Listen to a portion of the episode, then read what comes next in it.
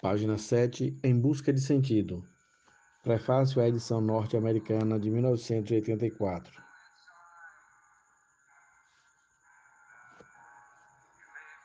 No campo de concentração, todas as circunstâncias conspiram para fazer o prisioneiro perder seu controle. Todos os objetivos comuns da vida estão desfeitos. A única coisa que sobrou é a última liberdade humana a capacidade de escolher a atitude pessoal que se assume diante de determinado conjunto de circunstâncias. Essa liberdade última, reconhecida pelos antigos estoicos e pelos modernos existencialistas, assume um vívido significado na história de Franklin. Os prisioneiros eram apenas cidadãos comuns, mas alguns, pelo menos, comprovaram a capacidade humana de erguer-se acima do seu destino externo ao optar por ser dignos de seu sofrimento.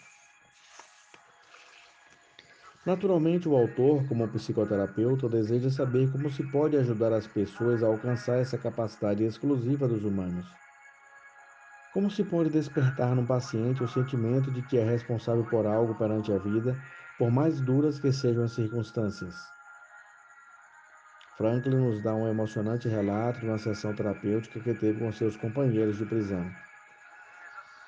Respondendo a um pedido do, do editor, o Dr. Franklin acrescentou à sua autobiografia uma exposição breve, mas clara, dos pontos básicos da logoterapia.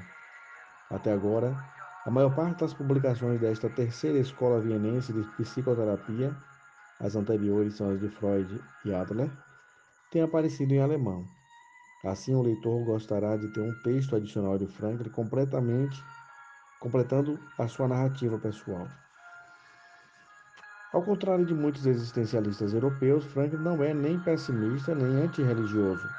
Ao contrário, para um escritor que enfrenta com coragem a ubiquidade do sofrimento das forças do mal, ele assume uma visão surpreendentemente positiva da capacidade humana de transcender sua situação difícil e descobrir uma adequada verdade orientadora. Recomendo sinceramente este pequeno livro porque é uma obra-prima da narrativa dramática focalizada nos mais profundos problemas humanos. Tem méritos literários e filosóficos e fornece uma estimulante introdução a um dos mais significativos movimentos psicológicos de nossos dias.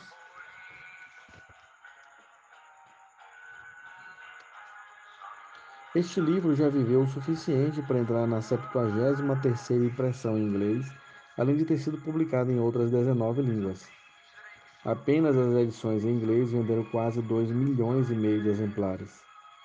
Esses são os fatos e é possível que eles sejam o motivo pelo qual os repórteres de jornais norte-americanos, e especialmente das emissoras de televisão, começam suas entrevistas depois de listarem esses fatos com a exclamação: Dr. Cal, seu livro se transformou num autêntico best-seller. Como você se sente com tamanho sucesso?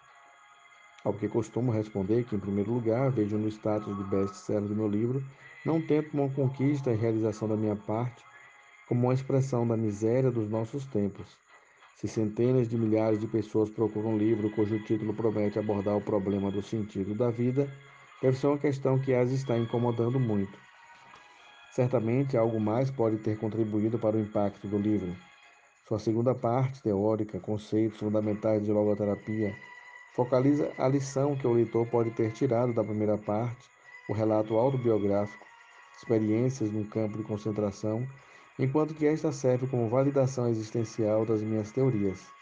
Assim, as duas partes dão credibilidade uma à outra. Não tinha nada disso em mente quando escrevi o livro em 1945, e eu fiz no espaço de tempo de nove dias com a firme determinação de ter o livro publicado anonimamente. Com efeito, a primeira impressão da versão original alemã não mostra o meu nome na capa, apesar de, na última hora, eu haver finalmente cedido a meus amigos que estavam insistindo comigo para que deixasse o livro ser publicado com meu nome, pelo menos na página de rosto, onde vai o título. Inicialmente, no entanto, havia sido escrito com absoluta convicção de que, como obra anônima, nunca daria fama literária ao seu autor. Havia querido simplesmente transmitir ao leitor através de um exemplo concreto que a vida tem um sentido potencial sob quaisquer circunstâncias, mesmo as mais miseráveis. E considerava que se a tese fosse demonstrada numa situação tão extrema como a de um campo de concentração, meu livro encontraria um público. Consequentemente, senti-me responsável pela tarefa de colocar no papel o que eu havia vivido. Pensava que poderia ser útil às pessoas que têm inclinação para o desespero. Parece-me algo ao mesmo tempo estranho e notável o fato de que entre as dúzias de livros que escrevi, precisamente este que pretendia publicar anonimamente, de modo que nunca desse reputação a seu autor, se transformasse no sucesso. Em consequência, não canso de alertar meus alunos, tanto na Europa como nos Estados Unidos. Não procurem o sucesso. Quanto mais o procurarem e o transformarem no alvo, mais vocês vão errar. Se o texto do livro a seguir transmite, prezado leitor, uma lição que pode ser tirada de Auschwitz, o texto do parágrafo acima pode dar uma lição tirada de um best-seller involuntário. Quanto a esta nova edição, foi acrescentado um capítulo para atualizar as conclusões teóricas do livro. Tirado de uma palestra que pronunciei como presidente honorário do terceiro Congresso Mundial de Logoterapia. A tese do otimismo trágico. O capítulo refere-se a preocupações dos dias de hoje e como é possível dizer sim à vida, apesar de todos os aspectos trágicos da existência humana. Espera-se que um certo otimismo com relação ao nosso futuro possa fluir das lições retiradas do nosso trágico passado.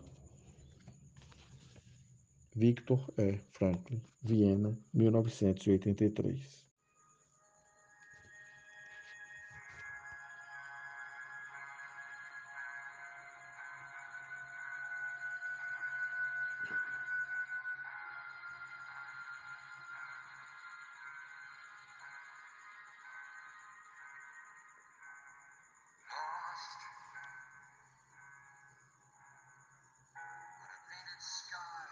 Página 14. Em busca de sentido. Capítulo 1. Em busca de sentido. Um psicólogo no campo de concentração. Este livro não trata de fatos e acontecimentos externos, mas de experiências pessoais que milhares de prisioneiros viveram de muitas formas. É a história de um campo de concentração visto de dentro, contada por um de seus sobreviventes. Não vamos descrever os grandes horrores, já bastante denunciados, embora nem sempre se acredite neles, mas sim as inúmeras pequenas torturas. Em outras palavras, tentarei responder à seguinte pergunta: De que modo se refletia na mente do prisioneiro médio a vida cotidiana do campo de concentração? Diga-se de antemão que as experiências aqui relatadas não se relacionam tanto com acontecimentos nos campos de concentração grandes e famosos, mas com os que ocorreram em suas famigeradas filiais menores. É fato notório que justamente esses campos mais reduzidos eram autênticos locais de extermínio. Em pauta estarão aqui não a paixão e morte dos grandes heróis e mártires, mas das pequenas vítimas à pequena morte da grande massa. Não vamos nos ocupar com aquilo que o capo, prisioneiros que dispunham de privilégios, nem este ou aquele prisioneiro renomado sofreu ou tem para contar, mas vamos tratar da paixão do prisioneiro comum e desconhecido. Este último não usava o distintivo em forma de braçadeira e era desprezado pelos capos. Enquanto ele passava fome até morrer de inanição, os capos não passavam mal. Houve até alguns que nunca se alimentaram tão bem em sua vida. Do ponto de vista psicológico e caracterológico, esse tipo de pessoa deve ser encarado antes como os SS ou os guardas do campo de concentração. Os capos tinham se assemelhado a esses psicológica e sociologicamente, e como eles colaboravam. Muitas vezes eram mais rigorosos que a guarda do campo de concentração e eram os piores algozes do prisioneiro comum chegando, por exemplo, a bater com mais violência que a própria SS. Afinal, de antemão, somente eram escolhidos para capos aqueles prisioneiros que se prestavam a esse tipo de procedimento, e caso não fizessem jus ao que deles se esperava, eram imediatamente depostos. Seleção ativa e passiva. O não iniciado que olha de fora sem nunca ter estado no campo de concentração geralmente tem uma ideia errada da situação num campo desses. Imagina a vida lá dentro de modo sentimental, simplifica a realidade e não tem a menor ideia da feroz luta pela existência, mesmo entre os próprios prisioneiros e justamente nos campos menores. É violenta a luta pelo pão de cada dia e pela preservação e salvação da vida. Luta-se sem dó nem piedade pelos próprios interesses, sejam eles do indivíduo ou do seu grupo mais íntimo de amigos. Suponhamos, por exemplo, que seja iminente um transporte para levar certo número de internados para outro campo de concentração, segundo a versão oficial, mas há boas razões para supor que o destino seja a Câmara de Gás, porque o transporte de pessoas doentes e fracas representa uma seleção dos prisioneiros incapacitados de trabalhar que deverão ser dizimados num campo maior, equipado com câmaras de gás e crematório. É neste momento que estoura a guerra de todos contra todos, ou melhor, de uns grupos e panelinhas contra outros.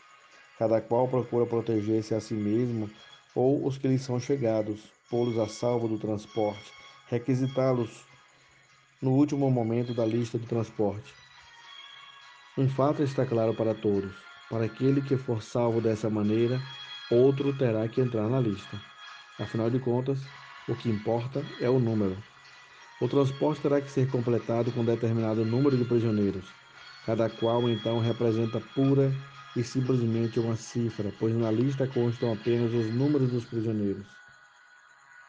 Afinal de contas, é preciso considerar que em Auschwitz, por exemplo, quando o prisioneiro passa pela recepção, ele é despojado de todos os haveres e assim também acaba ficando sem nenhum documento, de modo que quem quiser pode simplesmente adotar um nome qualquer, alegar outra profissão, etc. Não são poucos os que apelam para esse truque por diversas razões. A única coisa que não dá margem a dúvidas e que interessa aos funcionários do campo de concentração é o número do prisioneiro, geralmente tatuado no corpo.